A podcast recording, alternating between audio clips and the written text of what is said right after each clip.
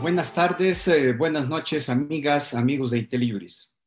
Sean ustedes bienvenidos a una charla jurídica más. En esta ocasión eh, analizaremos un tema que ha levantado bastante ámpula, los delitos fiscales, con un enfoque particular, actualidades y tendencias.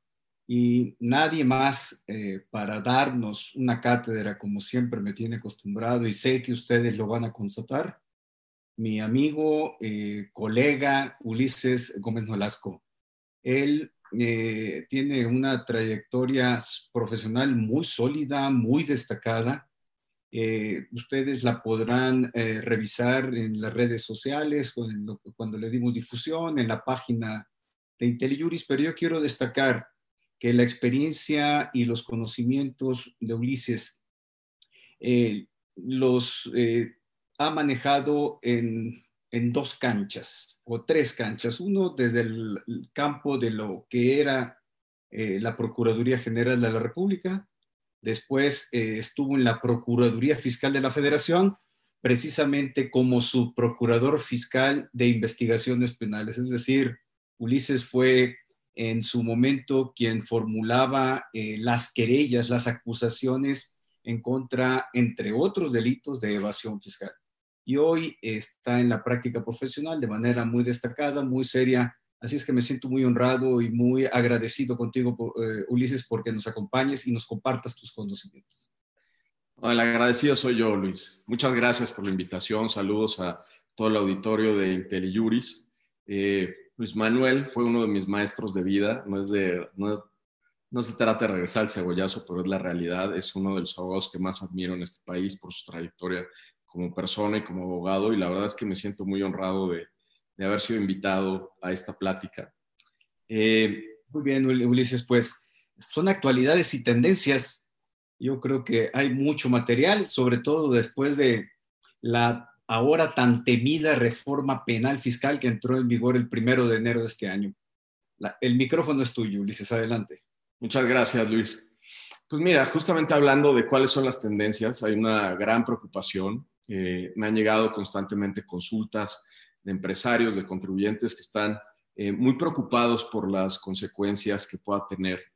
Y cuando te pones a analizar y les preguntas eh, qué, es, qué es lo que hay en el fondo de la preocupación, porque cuando hablas con ellos, pues no estás hablando ni con factureros ni con delincuentes organizados, estás hablando con, con mexicanos que se dedican a construir este país, a dar empleo y pues un país que ya no vive del petróleo, pues vive del pago de impuestos y vive literalmente de lo que pueden hacer los empresarios en este país. Entonces, cuando hablas con ellos y les preguntas qué es lo que les preocupa, les preocupan los abusos, les preocupa eh, que esta reforma penal, lejos de servir para perseguir a estos grandes eh, eh, consorcios criminales de facturación sirva para perseguirlos a ellos y obstaculizarles la vida. Y como antecedente, pues lo que tienen es pues, lo que ha denunciado el fiscal general de la República respecto a violaciones al debido proceso y, presunción de inocencia, como ha sucedido en las investigaciones administrativas en lavado de dinero.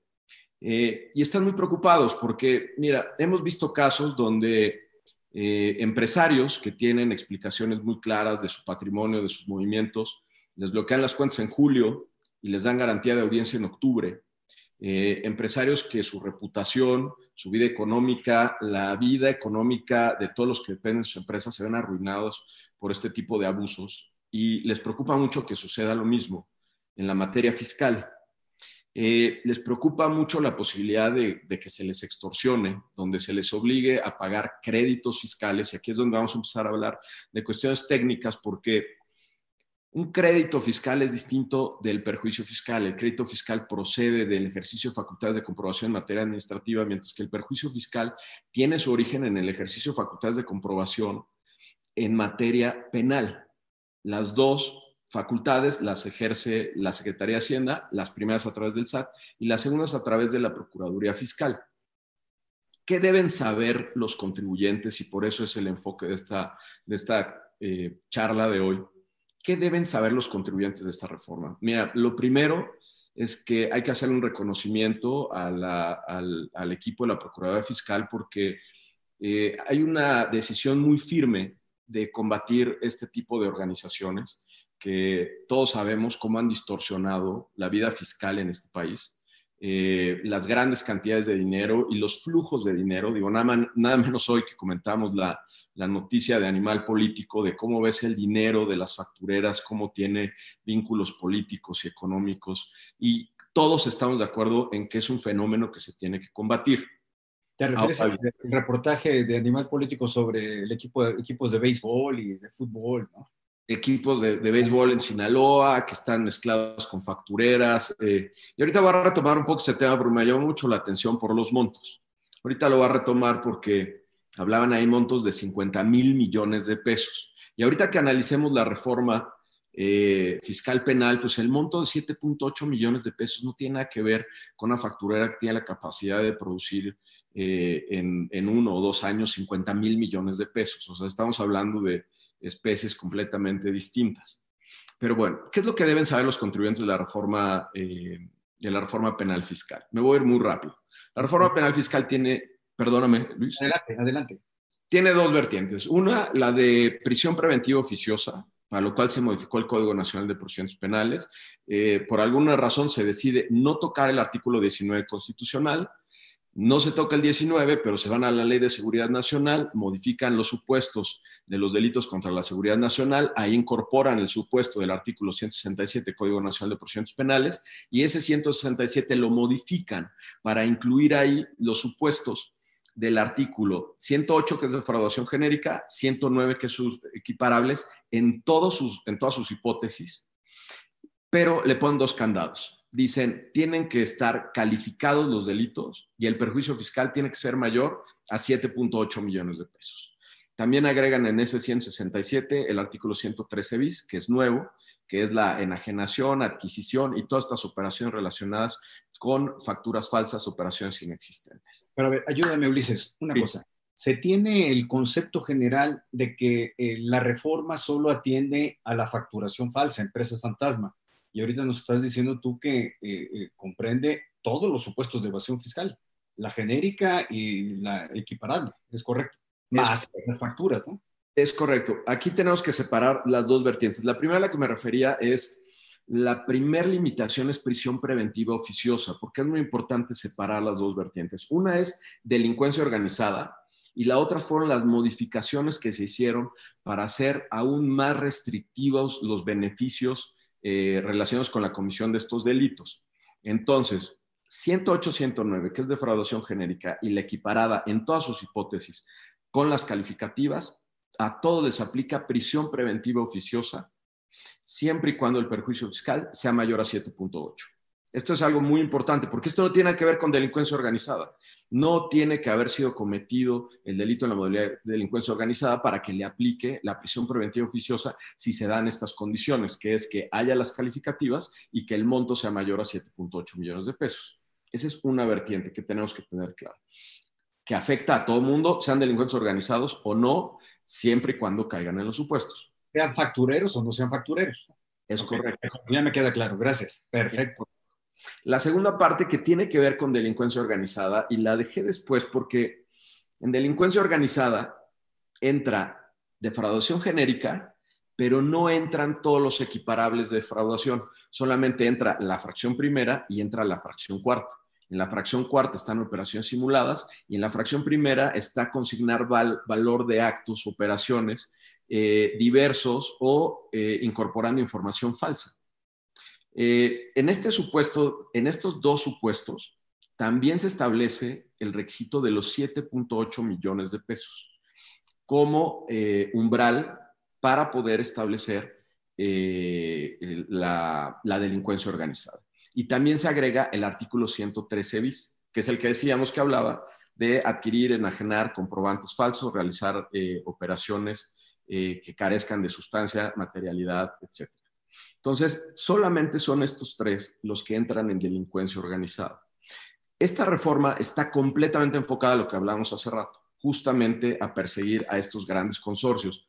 Eh, yo he escuchado en varios foros, en foros, eh, digamos, eh, contables, inclusive en foros jurídicos, donde les dicen a los clientes, pues mira, si estás tú como administrador único, el director general, más la secretaria, más este, tu contador, van por eh, como delincuencia organizada. Eso es falso.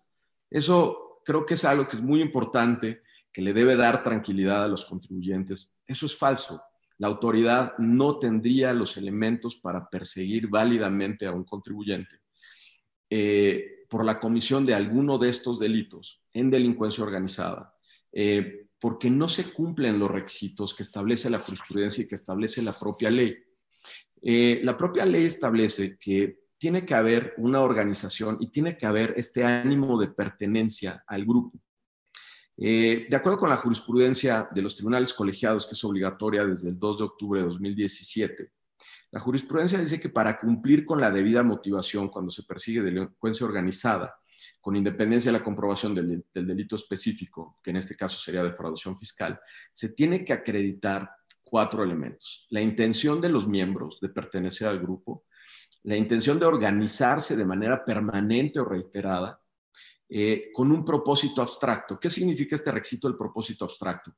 Que no se están proponiendo cometer un delito en específico, sino que su propósito constante y continuo es cometer delitos.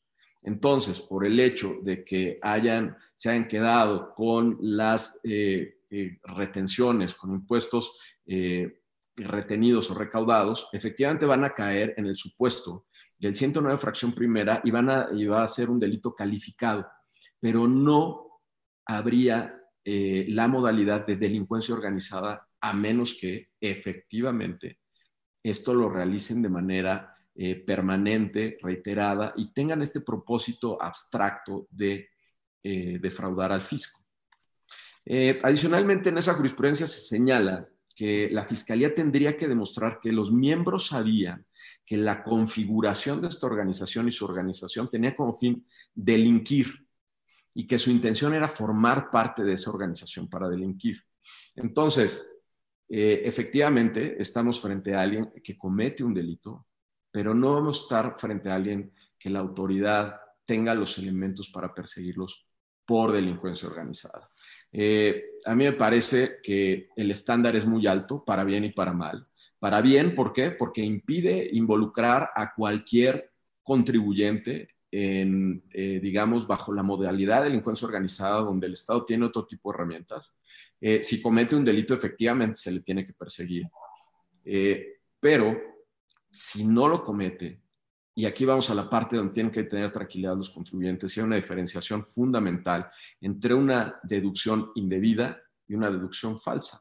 ¿Por qué? Porque puede haber una duda respecto de qué deducción se toma y en qué magnitud se toma, eh, que dé lugar a una observación cuando la autoridad ejerza facultades de comprobación, pero porque la deducción sea indebida no significa que se esté cometiendo un delito que no es lo mismo que si la deducción es falsa, no es lo mismo que cuando no se realizó la erogación, donde efectivamente se toman comprobantes inventados para acreditar una operación que en realidad no se realizó, o se realizó una operación a través de la cual recibían dinero por fuera. Que era, que era, el esquema natural de las factureras. Compraban la factura, hacían el pago y la facturera les devolvía por fuera el dinero. Eso, digamos, es muy importante para todos los contribuyentes ir separando cada uno de estos niveles para poner en justa medida cuáles son las herramientas que tiene la autoridad. Eh, quiero agregar una más. Hay una jurisprudencia de primera sala de la Suprema Corte que dice que la intervención de los sujetos activos del delito se actualiza a título de, autoría directa y material. ¿Qué significa? Y aquí tenemos que entrar en toda la eh, teoría de autoría y participación. Eso significa que las personas que forman parte de la organización tenían dominio del hecho y eso significa que tenían dominio de la ejecución del delito. Eh, inclusive para las autoridades esto es, esto es complicado porque en los casos donde se utiliza al chofer, pues el chofer forma parte y a lo mejor es el número tres, pero el chofer no está teniendo dominio del hecho. Esto es algo que es muy importante, pero que a las autoridades no les debe preocupar. ¿Por qué? Porque cuando están persiguiendo una facturera, no lo hicieron entre tres. Los esquemas que hemos visto para producir 50 mil y 100 mil millones de pesos no se hacen entre tres. Se hace entre pirámides inmensas de especialistas contables, jurídicos, financieros, eh, gente que opera. Digamos, son verdaderas eh, organizaciones delictivas. Entonces, con esta separación, ni a la autoridad le deben preocupar estos criterios porque para el tipo de delito que están persiguiendo, eh, tienen las herramientas y los elementos para acreditarlo y al contribuyente no le debe preocupar esto, al contribuyente ordinario y al contribuyente que paga sus impuestos, menos le tiene que preocupar. ¿Por qué? Porque es un estándar muy alto para que de la nada, por un crédito fiscal, se le acuse por delincuencia organizada. Se convierte en delincuencia organizada. Eh, eh, pero para ponerlo también bien en claro, ahorita diste una señal, Ulises. Los grandes grupos factureros, en tu opinión, naturalmente son miembros de delincuencia organizada para efectos de la ley respectiva y conforme a los criterios jurisprudenciales que has mencionado? Los grandes factureros, varios de los cuales eh, eh, en, tus tiempos fueron perseguidos, se armaron casos muy sonados. Desde mi punto de vista, tienen todas las condiciones que tú estás señalando. No sé si estoy en lo correcto. Absolutamente, Luis. Absolutamente. Y mira, donde viene la preocupación es en estos puntos de contacto, donde tienes todas las herramientas y, es completamente cierto lo que dices. No habría ningún requisito que no se pudiera cumplir identificando el lavado de dinero y la defraudación fiscal que cometen eh, estos sujetos como delito predicado de lavado. Y tampoco habría ningún obstáculo para acreditar que son verdaderas organizaciones criminales. ¿Por qué? Porque pues además de los abogados, pues tuvo que haber un notario cada vez que se constituyó esa, eh, ese tipo de empresas. Eh, tuvieron que haber abogados para revisar, digamos, las estructuras, tuvieron que haber contadores. Entonces, yo coincido contigo, a mí no me queda la menor duda de que esta herramienta sirve para perseguir ese tipo de organizaciones criminales. A mí lo único que me queda la duda es el monto. A mí me parece que 7.8 millones de pesos es un monto muy bajo, que efectivamente es uno de los factores que le pone los pelos de punta a los empresarios. ¿Por qué? Porque pues un empresario eh, de mediano tamaño puede llegar a tener esos ingresos, puede llegar a tener esa operación, que no todo se traduce en ingresos para él. O sea, puede ser la operación cotidiana porque de ese dinero se pagan, se pagan deudas, se pagan impuestos, se pagan eh, salarios, se pagan insumos. Eh, digamos, es mucho dinero, efectivamente. Es mucho dinero si lo ponemos en términos de los estándares de vida de este país. Sí, es mucho dinero, pero no es mucho dinero para la operación empresarial de este país. Entonces, ese es uno de los factores donde eh, a mí me parece que, el umbral quedó muy bajo. Pero que mientras se use por parte del Estado de la manera correcta, no tendría por qué haber ningún problema. ¿Cuál es la preocupación? La preocupación es que se utilice como herramienta de cobro y como herramienta de convencimiento la delincuencia organizada como una amenaza para el contribuyente que tiene un crédito fiscal y entonces si no pagas el crédito fiscal, lo que sigue es una querella que involucre delincuencia organizada. Porque volvamos a los temas de lavado. En los temas de lavado, eh, muchos de los eh, involucrados en las investigaciones logran aclarar cuál es el origen de las operaciones, pero lo logran aclarar después de que desahogaron la garantía de audiencia, que si bien les fuese, las fijaron tres meses después de que les bloquearon las cuentas. Te digo, estamos viendo garantías de audiencia de tres hasta seis meses. O sea, ¿qué clase de garantía de audiencia es una que te la dan seis meses después cuando el, investigado no puede mover su dinero? Eh, y después de eso, irse al amparo, ganar el amparo, y para ganar el amparo va a transcurrir al menos año y medio. Y después de ese año y medio ni siquiera va a haber un usted disculpe. Entonces la preocupación no es que se vean involucrados de fondo, porque pues también una de las quejas del fiscal es, oye, pues, los asuntos pues, no me llegan aquí. Eso no ha pasado en defraudación fiscal y eso es lo que creo que no puede pasar en defraudación fiscal. Eh, la verdad yo tengo mucha admiración y respeto por todos mis colegas de la Procuraduría Fiscal eh, yo, yo no veo ese escenario y ha sido uno de, mis puntos de tranquilidad para mis clientes, pero es una tentación que puede estar ahí, que puede estar ahí eh, de utilizar la herramienta de delincuencia organizada para cobrar créditos fiscales. Los créditos fiscales se cobran a través del procedimiento administrativo de ejecución. No tienen por qué cobrarse los créditos fiscales a menos de que haya conductas delictivas. No tienen por qué cobrarse a través de procedimientos penales. Eh, lo que tú estás diciendo es que, y, lo he escuchado varias veces de ti y de otros colegas penalistas, eh, como política penal fiscal, eh, no es eh, la adecuada para fines recaudatorios. ¿Es correcto? Es correcto, es correcto. El procedimiento penal... Porque, se, porque se pervierte, ¿no? Por completo. Y además saturas a la parte más especializada de tus servidores públicos persiguiendo este tipo de conductas, que es la parte más delicada. Eh, este tipo de servidores públicos tan especializados tienen que estar completamente enfocados a perseguir esos grandes esquemas. Eh, si el Estado los satura de esquemas que son menores, que no pertenecen a verdaderos esquemas delincuenciales, donde se requiere dar la ejemplaridad para evitar la proliferación de esos esquemas, que es lo que pasó quizás desde eh, finales de los 90, principios del 2000, lo que pasó con la facturación. No hubo golpes de ejemplaridad sobre el tema de facturación y como un virus se empezó a desarrollar. Y ese virus pues empezó a atacar con el 69, que es una herramienta que me parece que es muy importante, que responde a esta necesidad donde este virus de las empresas fantasma y la facturación se dispersó por completo, tomó fuerza porque logró engarzarse en esquemas políticos, en esquemas de campañas, en esquemas de protección eh, desde el gobierno y de los propios empresarios. Eh, y entonces lo que se requiere es cortar ese virus a tiempo. El 69 creo que es una buena medicina, donde también probablemente pagan justos por pecadores y donde creo que las autoridades eh, hacendarias tienen que ser más sensibles a escuchar al contribuyente, a eh, revisar los elementos de materialidad de las operaciones que tengan los contribuyentes. Porque aquí hay un tema muy importante. Las presunciones en materia administrativa, en su mayoría, sino que, si no es que todas, no van a ser útiles dentro del procedimiento penal.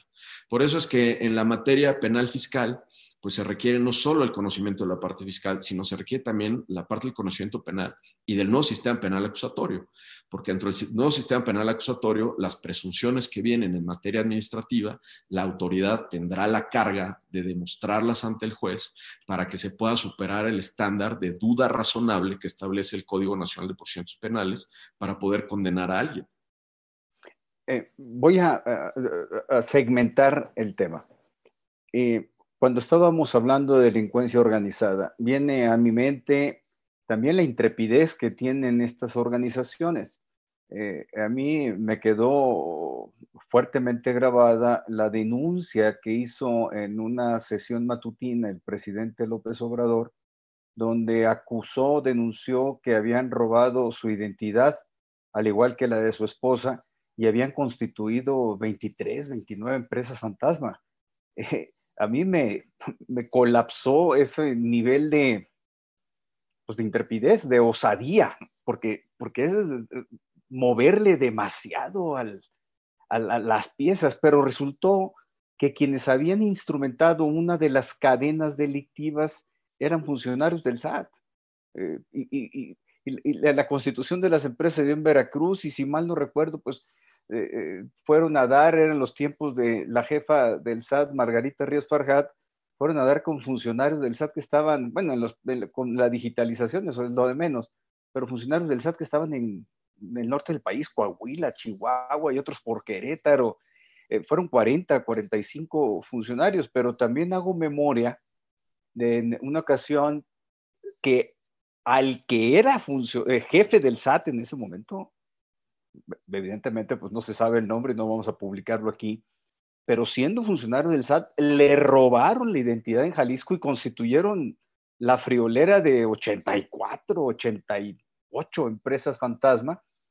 a mí se me hace eh, como que una, una afrenta al Estado de Derecho, al poder eh, fiscalizador, al poder penal del Estado en el ámbito tributario ya es demasiado, como dices tú, tanto se expandió que hasta se atreven a eso.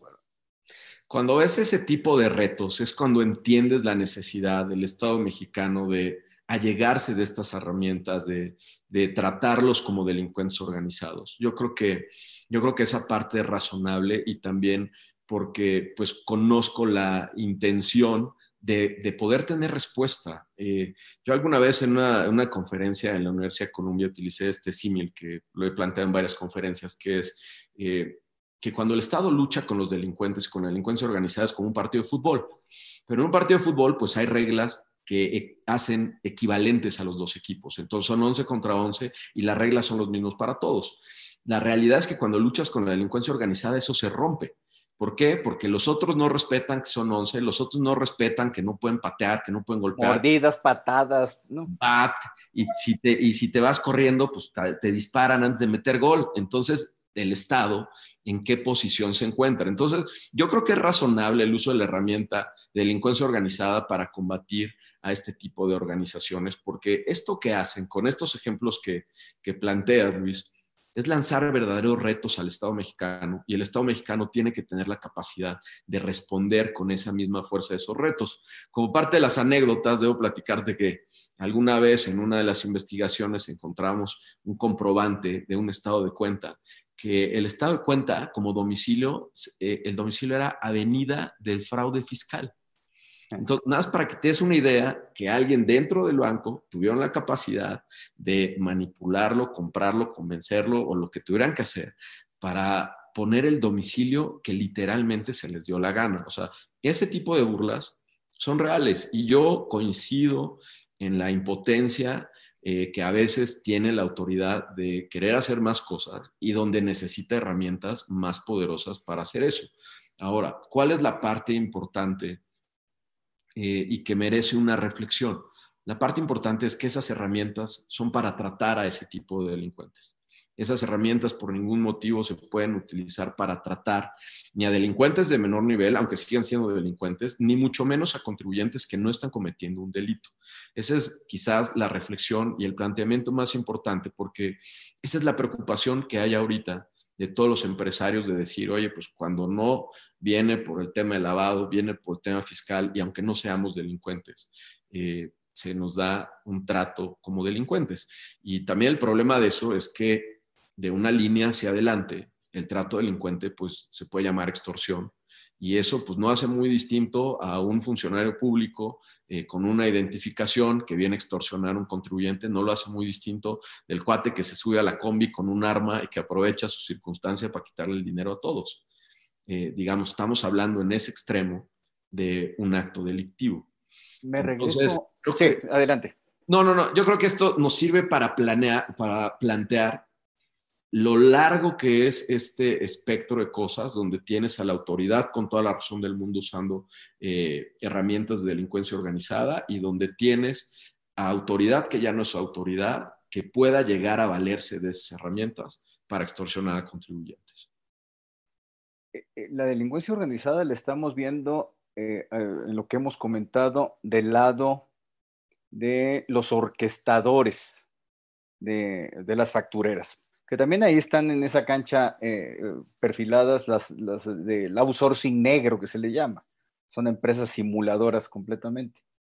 Eh, pero los, que, los contribuyentes que adquirieron las facturas, yo, Luis, no, no se adquieren las facturas porque las facturas no se compran, las, las, facturas se reciben, ¿no? Los comprobantes fiscales digitales por Internet. Eso tú me lo hiciste una precisión técnica hace ya algunas, algunos, algunas semanas. Eh, yo, Luis, celebré una operación con una facturera. Recibí el comprobante fiscal digital por internet, tomé la deducción y acredité el IVA correspondiente. La operación es simulada o es inexistente. Eh, ¿Yo qué rol juego en la delincuencia organizada? ¿Soy parte del esquema de delincuencia organizada? Eh, me, porque bueno, sí, el facturero pues ya tendrá su problema, ya hablamos de los abogados, contadores, notarios, eh, funcionarios del SAT que están implicados. Pero yo, Luis, que compré, pues yo fui solito. Eh, tengo un riesgo de ubicarme o ser copartícipe en un esquema de delincuencia organizada. ¿Dónde quedo yo en, ese, en esa situación? Porque bueno, hay muchos contribuyentes que con conciencia adquirieron las facturas. ¿eh? Eso también es cierto. Mira, yo creo que ahí lo tienes separado en dos niveles, uno visto de forma abstracta y conceptual y otro visto a nivel práctico y a nivel de prueba. Y voy a empezar por el nivel de prueba, porque en el nivel de prueba eh, el, el contribuyente tendría un grave problema porque está involucrado y participó en el delito. ¿Cuál es su grado de intervención dentro del delito? Eso es algo que tendría que demostrarse por parte de la autoridad qué conocimiento tenía de lo que estaba haciendo, pero si tiene pleno conocimiento, pues definitivamente está participando en el delito, está participando en la defraudación fiscal, clarísimamente. Y no solo está participando, sino que podría ser eh, eh, coautor dentro de esa defraudación fiscal. ¿Por qué? Porque tiene dominio de la ejecución de todo el hecho. Aunque no forme parte de esta cadena, eh, de toda esta cadena que produjo la factura, pues él tiene dominio de que la factura no ampara una operación que tenga materialidad y que la factura se está utilizando para engañar al fisco y que la deducción efectivamente es falsa, porque ya sea que no se llevó a cabo la erogación en su totalidad o ya sea que se llevó a cabo la erogación, pero por fuera le devolvieron el dinero. Entonces, definitivamente en ese caso que planteas, eh, sí tiene un problema, sí podría estar involucrado y yo creo que la autoridad podría tener los elementos para involucrarlo con un eh, buen grado de participación. Ahora, ese caso es distinto eh, de las empresas que compraron comprobantes a empresas que tenían operaciones mixtas, que tenían operaciones reales, pero que también facturaban. Y ese es para mí, yo creo que el problema más difícil de plantear. ¿Por qué? Porque ellos, de entrada, sus comprobantes se quedan sin efectos fiscales. Tienen que ir a la autoridad y tienen que ir a demostrar que aquel tercero con el que tuvo operaciones, efectivamente con él sí tuvo operaciones reales. Y para mí yo creo que son los casos más difíciles, tanto para la autoridad como para el contribuyente. ¿Por qué? Porque la autoridad de este lado lo que dice es, pues a mí me consta que, vendía facturas a esta empresa y el contribuyente al mismo tiempo dice, oye, pues a mí me consta que los insumos sí me los entregó, que el servicio sí me lo entregó, que sí se llevó a cabo. Y ahí entra eh, la realidad. Es difícil hablar en blanco y negro en estos temas porque es un tema de prueba. Eh, digamos, dentro de los esquemas de las factureras, las factureras elaboraban los entregables y le decían, oye, pues es que aquí están los manuales y los llamaba el SAT y le decía, no, pues mira, aquí están los manuales por los que pagué tanto dinero. Entonces, yo también entiendo esa parte de la autoridad donde tiene este problema, donde se tiene que cuidar que no le vean la cara, pero donde si no cede un poco, lo que hace es que paguen justos por pecadores. Eh, hoy en día yo creo, hay un concepto que utilizaron otras conferencias que es el tema del desarrollo del compliance tributario que el desarrollo del compliance tributario es algo que se va a requerir cada vez más, donde dentro eh, de una de las áreas de la empresa se verifique con quién se está llevando a cabo operaciones. Y, lo he escuchado en algunos foros que eso también genera fricciones, porque pues cuando les piden la constancia de situación fiscal, pues la otra le dice, bueno, y pues tú que eres el SAT o tú quién eres para estarme supervisando, pues que yo sí sea real y, se, están generando fricciones para corroborar que se están llevando operaciones entre empresas reales. Pero eso va a suceder, eso va a ser necesario porque esto es consecuencia de este virus que se dispersó por todos lados y que pues una de las vacunas que ha ido funcionando es el tema del, del 69 para empezar a hacer una depuración o al menos empezar a generar algún tipo de, eh, de, disuasión por parte de los usuarios de estas facturas. Este e, es un gran tema porque, como dices, está ligado eh, de manera importante el artículo 69b para efectos fiscales y eh, los tipos penales que hemos hablado, incluyendo delincuencia organizada. Pero me muevo, Ulises, al otro, a la otra cancha que estabas tú señalando en un principio. La evasión fiscal genérica, el delito de defraudación fiscal genérica y, y los supuestos de defraudación fiscal equiparada. Eh, en ese caso lo movieron como eh, eh, al, tema de seguridad nacional, atentado a la seguridad nacional, para efecto de encuadrarlo en el supuesto del artículo 19 constitucional y que proceda la prisión preventiva oficiosa, que no es tema, no es, no es tema menor, sí, ya la, la libre de delincuencia organizada, sí, pero en lo que resolvemos esto, tu juicio penal, pues te quedas guardadito unos buenos meses tampoco es un escenario así que digas tú, wow, ¿eh? la libre de delincuencia organizada. No, y fíjate, y me, parece que es correcto porque, porque el delito está cometido. Eh, y efectivamente, eh, digamos, esta, esta, reforma va a contrapelo de, de, la reforma del nuevo sistema penal acusatorio, porque la idea del sistema penal acusatorio era dejar a los delitos que no eran violentos, que se pudieran enfrentar en libertad. La decisión del Estado, la decisión del Congreso de la Unión fue, eh, démosle mayor fuerza a toda la defraudación genérica y a la equiparada, y le puso esta condición, que sean calificados. Entonces, yo creo que al final no es... Eh, ¿En, qué supuesto son, ¿En qué supuesto la defraudación fiscal es, es eh, eh, calificada? Cuando hay documentación falsa, creo. Mira, los supuestos de la equiparada, aquí los tengo muy rápido. El primero es cuando se consignen las declaraciones, actos o valor de operaciones eh, que son menores a los realmente realizados.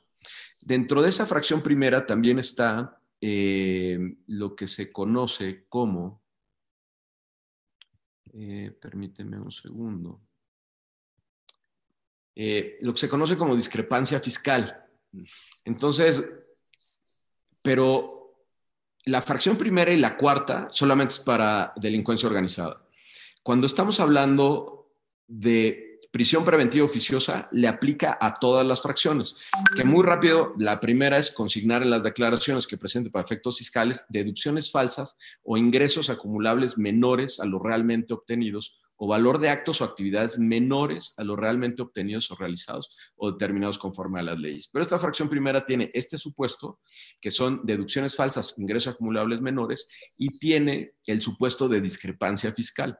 El supuesto de discrepancia fiscal dice, en la misma forma será sancionada aquella persona física que percibe ingresos acumulables cuando realicen un ejercicio fiscal erogaciones superiores a los ingresos declarados en el propio ejercicio y no compruebe la autoridad fiscal el origen de la discrepancia en los plazos y conforme al procedimiento establecido en la ley del impuesto sobre la renta.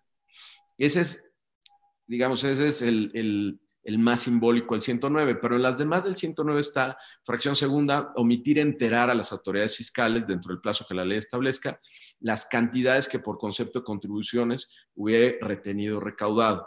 La fracción tercera se beneficia sin derecho de un subsidio o estímulo fiscal. La cuarta viene la simulación de uno o más actos o contratos, obteniendo un beneficio indebido con perjuicio del fisco federal. La quinta, sea responsable de omitir presentar por más de 12 meses las declaraciones que tengan carácter de definitivas, así como las de un ejercicio fiscal que exijan las leyes fiscales, dejando de pagar la contribución correspondiente. La sexta y la séptima están derogadas y la octava dice darle efectos fiscales a los comprobantes digitales cuando no reúnan los requisitos de los artículos 29 y 29A de este código. Eh, digamos, ahí tenemos todos los, todos los supuestos de defraudación eh, fiscal equiparada, son tipos penales que se equiparan a la defraudación fiscal genérica, que es la que está en el 108. Eh, el contribuyente hoy por hoy eh, está calambrado. Los contribuyentes estamos acalambrados. Si, nos llegan, y se ve luego, luego en el mercado, dices, yo, vengo trabajando de manera independiente eh, de 1980 y pues percibo y junto con otros colegas, tú también lo ves, como el mercado no, no ha desaparecido, pero en, en, el campo fiscal, pues sí ha bajado estructuralmente, ya no hay las grandes operaciones a menos que seas demasiado intrépido, que sí los hay, sí los hay, por supuesto, pero a donde se movió la facturación falsa y donde tiene plena vigencia, pues es en la contratación pública. Y ahí las consecuencias de delincuencia organizada, atentando a la seguridad eh, nacional, no están así marcadas porque eh, no está cifrado esos delitos en los 108, 109 del Código Fiscal y 113 bis. Eh, como que ahí la reforma eh, quedó coja, no sé cómo percibes tú. Sí es cierto que del lado del facturero, pues hay delincuencia organizada, pero, y hay evasión fiscal, por supuesto, pero del lado de, en la contratación pública, el ente o entidad pública no afronta las mismas consecuencias, bueno, esa es mi percepción, que es la manera de pregunta, no afronta las mismas consecuencias que tenemos los contribuyentes, cuando en realidad el propósito es el mismo, perjudicar a la hacienda pública, uno vía ingreso en la defraudación fiscal y otro vía egreso en la contratación pública. Eh, ¿Qué reflexión eh, tienes tú sobre este tema que nos puedas compartir? Es que mira, cuando entras a este conglomerado de conductas y de, y de irregularidades, se vuelve un monstruo, porque por el lado de la administración pública vas a tener delitos como cohecho, como peculado, eh, vas a tener enriquecimiento ilícito, eh, vas a tener eh, una serie de conductas que corresponden al ámbito de, de, los servidores públicos, de quienes están actuando de este lado. Luego vas a tener otra serie de conductas de la facturera que corresponde a la parte de defraudación fiscal. Eh, aprovechando toda esta eh, enajenación y operaciones con comprobantes eh, u operaciones falsas o sin materialidad. Y abajo de todo eso vas a tener lavado de dinero, porque el producto de, estas operaciones que son ilícitas se tiene que integrar al sistema financiero y entonces tienes todo este escalonamiento de empresas que pasa de una a otra, de este, que, de este mismo que que opera la defraudación fiscal, también opera el lavado de dinero. Entonces, la percepción de, esto, de este tipo de esquemas no es simple y tampoco es rápida. Por eso, eh, reitero, creo que se justifica la herramienta de delincuencia organizada para esos casos en específico. Lo que sí es que el reto para las autoridades es inmenso, porque como bien mencionabas, oye, es que yo no veo, yo no veo la similitud de unas cosas con las otras. Lo que sucede es que las conductas son distintas. Eh, mientras que uno defrauda, el otro desvía los recursos del presupuesto a lo que están realmente afectos, como los casos que vimos donde eh, compraban facturas de uniformes y esas facturas de uniformes acababan en dinero de las campañas. Eh, y inclusive en el dinero de las campañas ahí hay otro delito, porque ahí va a haber delitos electorales. Entonces, imagínate una investigación de este tamaño. son investigaciones que llevan largo tiempo. Eh, y que pues en países como en Estados Unidos, como en Alemania, pues son investigaciones que, les toman años. Les toman años juntar todas las piezas para poder eh, establecer eh, quiénes sean los autores, cuál es la forma de intervención de todas las personas que, que estuvieron implicadas. Y a mí me parece que es un gran reto de la autoridad. está bien que tenga las herramientas pero sería importante ver esos resultados de esta magnitud porque, pues porque las factureras no producían dinero nada más para ellos, generaban grandes cadenas de valor, o sea, eran industrias, eh, digamos, criminales que generaban valor eh, dentro del gobierno, dentro de la parte política, dentro de la parte económica, eh, y desmantelarlas no va a ser fácil. Oye, Ulises, ayúdame con dos, tres preguntas. Bueno, tenemos un mundo de preguntas, pero tratemos de desahogar algunas. Un espectador anónimo aparece aquí registrado. En su opinión, te pregunta, ¿era necesaria la reforma de noviembre? Eh, eh, de noviembre en vigor a partir del primero de enero de este año. ¿No había elementos o era insuficiente lo que se tenía antes? ¿Cuál es tu opinión sobre ese tema? Mira, yo creo que, que no era indispensable yo creo que es una reforma que le da más herramientas a la autoridad y bajo esta teoría donde eh, se enfrentan esos dos equipos, eh, todo lo que sirva para fortalecer la autoridad y darle una mayor igualdad en la cancha es algo que es bienvenido. Eh, ¿Cuál es el tema? Pues que esas herramientas, que si se va a poner este, tachones de metal, pues se los ponga contra los que vienen con spikes, no se los ponga con los que vienen este, con tenis de correr. Entonces, yo lo veo positivo mientras se utilicen esas herramientas para, para lo que las creó el Congreso de la Unión. Entonces, me parece que no eran indispensables porque algo que yo platiqué y lo platiqué con mis, con mis colegas de, de la Procuraduría Fiscal y de Hacienda era que hay un punto que la defraudación fiscal se empieza a diluir con el paso del tiempo, que es lo que sucedió con las factureras y ya no alcanzas a ver con claridad la defraudación fiscal, sino lo que empieza a ver con claridad es todo el entramado del lavado de dinero. Y ese entramado de dinero hay que hacer el seguimiento del dinero para poder identificar eh, por qué no hay justificación. Y en ese seguimiento del dinero poder ir juntando todas las piezas para llegar a los beneficiarios finales. Porque, eh, eh, digamos, en el tema de las factureras, pues una de las mayores tranquilidades de, quienes están arriba este, de estas cadenas, pues es que son personajes que, llevan una vida, que tienen una explicación con sus empresas, eh, que operan normalmente, que tienen ingresos demostrables. Pues sí, claro, porque al paso del tiempo, toda esta operación se va normalizando. Pero entonces lo que se requiere es ir haciendo el seguimiento del dinero, pues para saber de dónde salió todo ese dinero.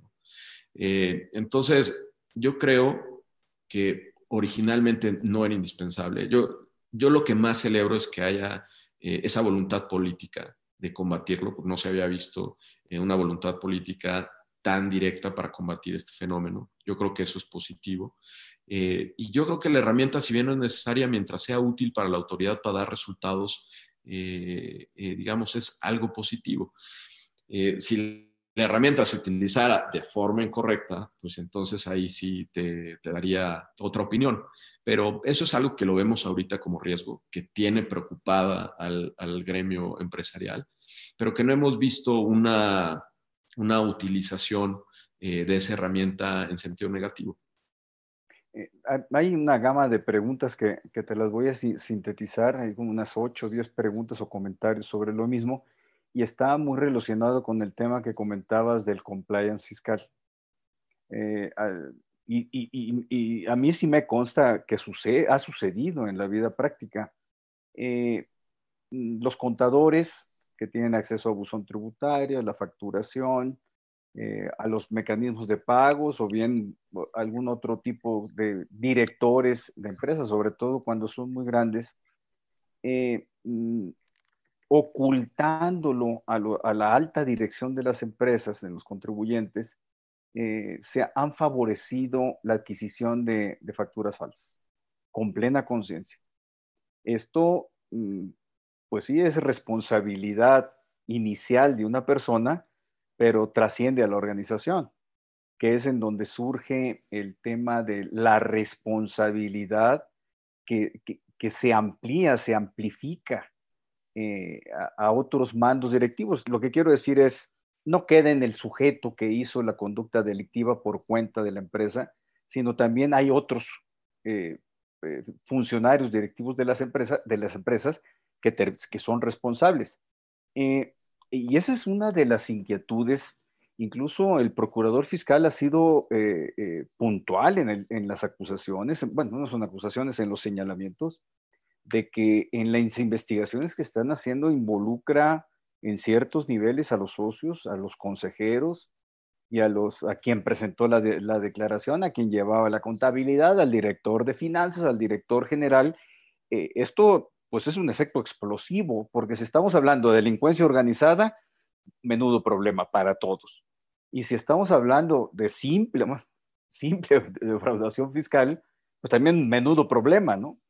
Eh, eh, eh, pero el compliance, para que sea mm, causa válida de exclusión de responsabilidad penal, tiene que tener algún armado legal, no podemos sacar nada más así eh, a manera de ocurrencia, no, pues vamos a hacer esto y vamos a hacer esto otro, como que es complicado también del lado de la empresa en estos momentos desarrollar un modelo de compliance fiscal que constituya un eximiente de responsabilidad en materia penal.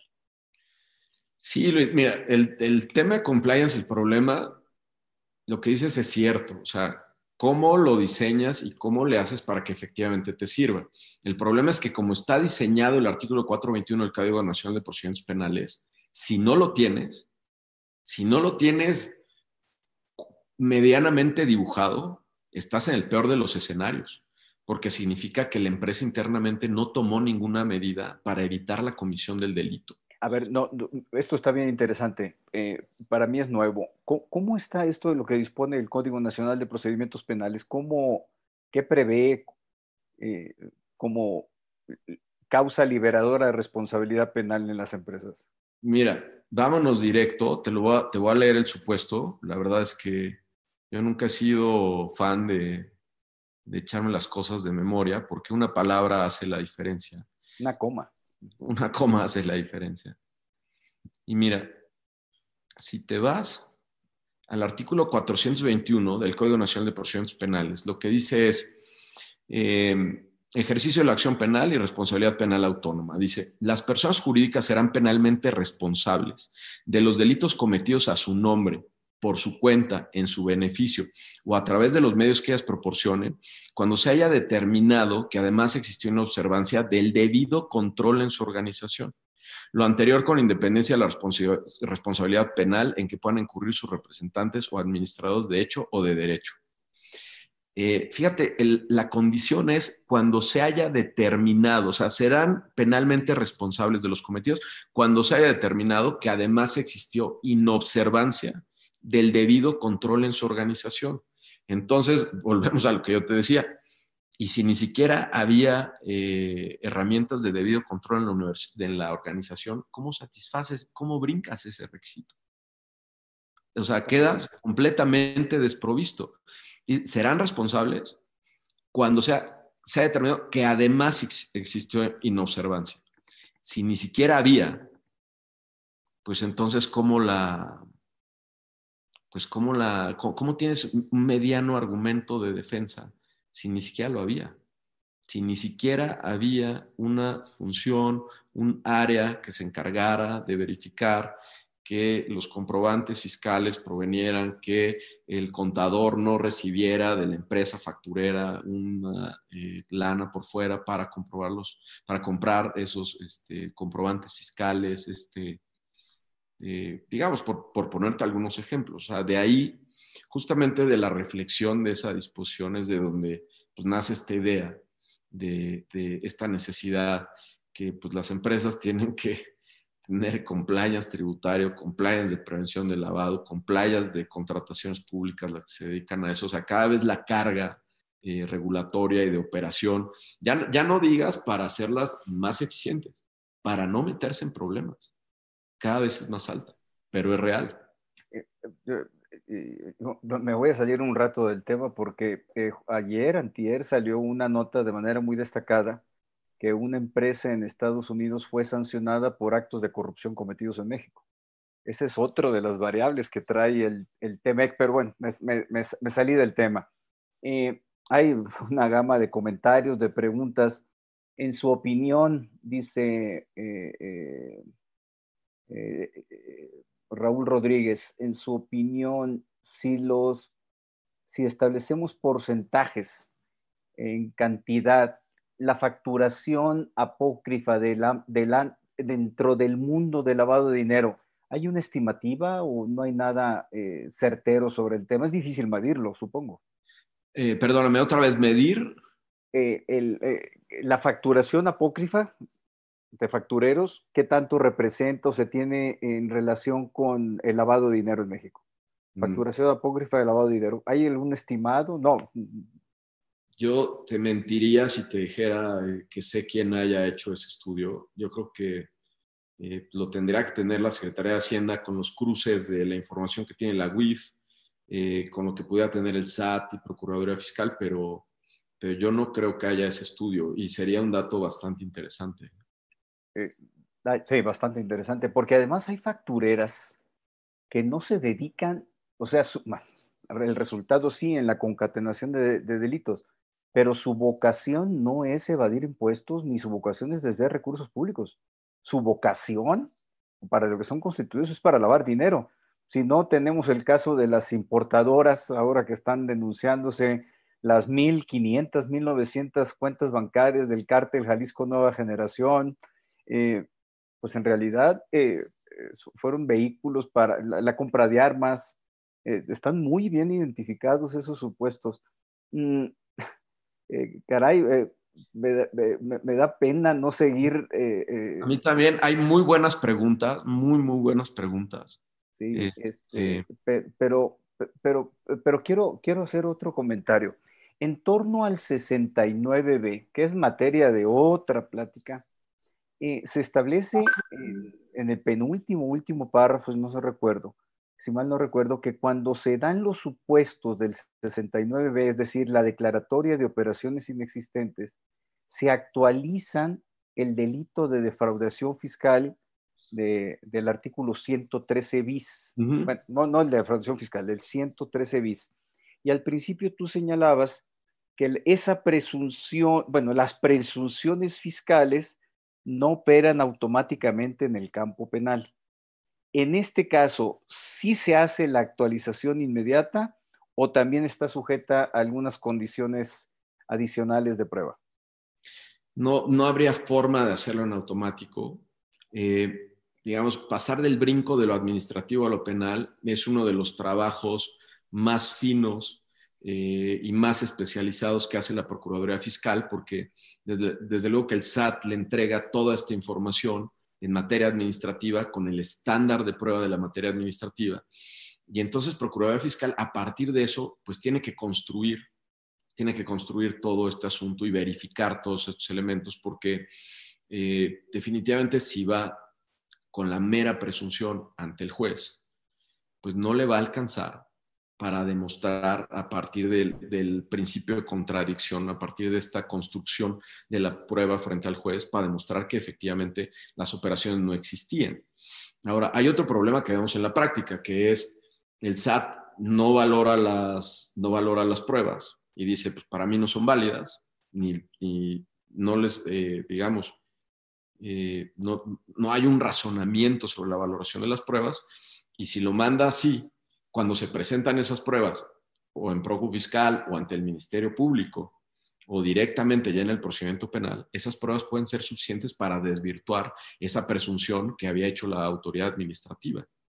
¿no? Entonces, digamos, quienes, el SAT cumple con la parte administrativa, pero quien va a dar la cara ante el juez es Procuraduría Fiscal y el Ministerio Público y ellos son los que tienen que verificar que el asunto no se caiga frente al juez. Entonces, definitivamente, esa parte tiene que tener esa eh, consistencia probatoria para eh, poder blindar el asunto y, presentar un asunto que sea válido.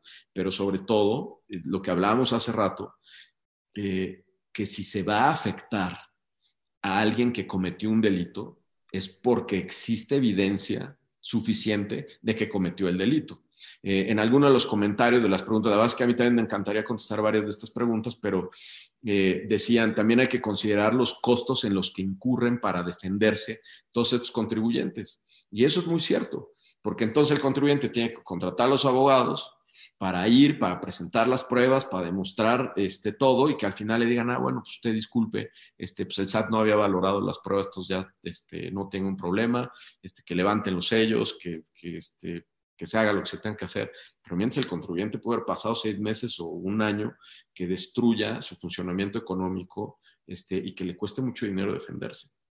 Eh, dos comentarios rápidos, Ulises, nos quedan dos minutitos. Uno, eh, desde mi punto de vista, el derecho penal fiscal se desarrolló mucho, se desenvolvió en el sexenio de Carlos Salinas de Gortari, en donde se incrementaron las acusaciones penales por parte de la Procuraduría Fiscal y lo mismo sucedió en el año 2000, en, cuando, en la presidencia de Vicente Fox.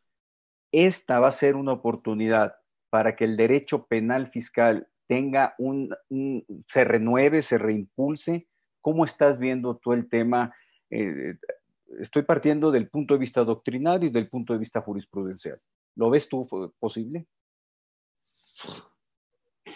Yo no veo un escenario tan, tan positivo de desarrollo derivado del el tema de la pandemia. O sea, las sobrecargas de trabajo que se están generando en los tribunales, en el SAT, eh, no veo ese espacio de, de creatividad veo grandes cargas de trabajo, veo en riesgo los derechos de los contribuyentes, veo en riesgo el debido proceso, veo en riesgo eh, los derechos fundamentales de presunción de inocencia derivado eh, de esta inactividad que pues ha sido forzada por las circunstancias.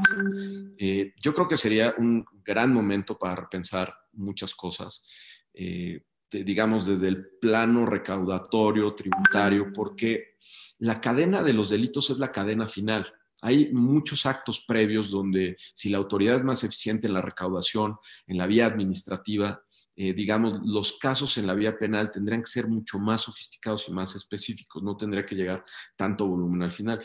Y la autoridad no tendría tantos casos en la vía administrativa si hubiera medidas de simplificación administrativa o de simplificación de recaudación y pago de impuestos.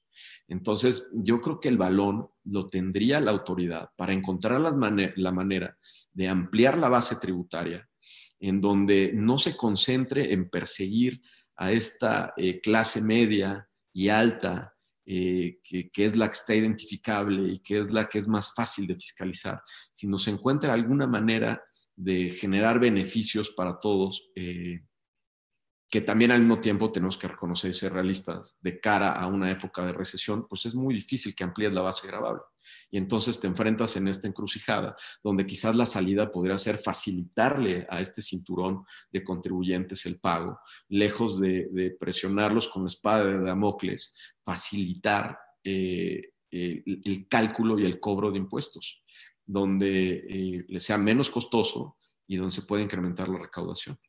Muy bien, Ulises, muchas gracias. Nada más eh, nos pidieron, lo podemos hacer llegar por conducto del administrador de IntelliJuris, las tesis que citaste, se las enviamos por mail, cuenten, con ellas.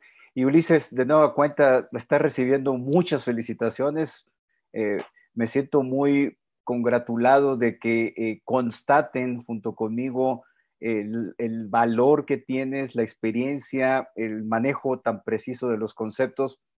Eh, me acabas de dar, nos acabas de dar una clase magistral de delitos fiscales, actualidad y tendencias. Muy agradecidos contigo, Ulises. Un fuerte abrazo. Un abrazo fuerte. Saludos a todos.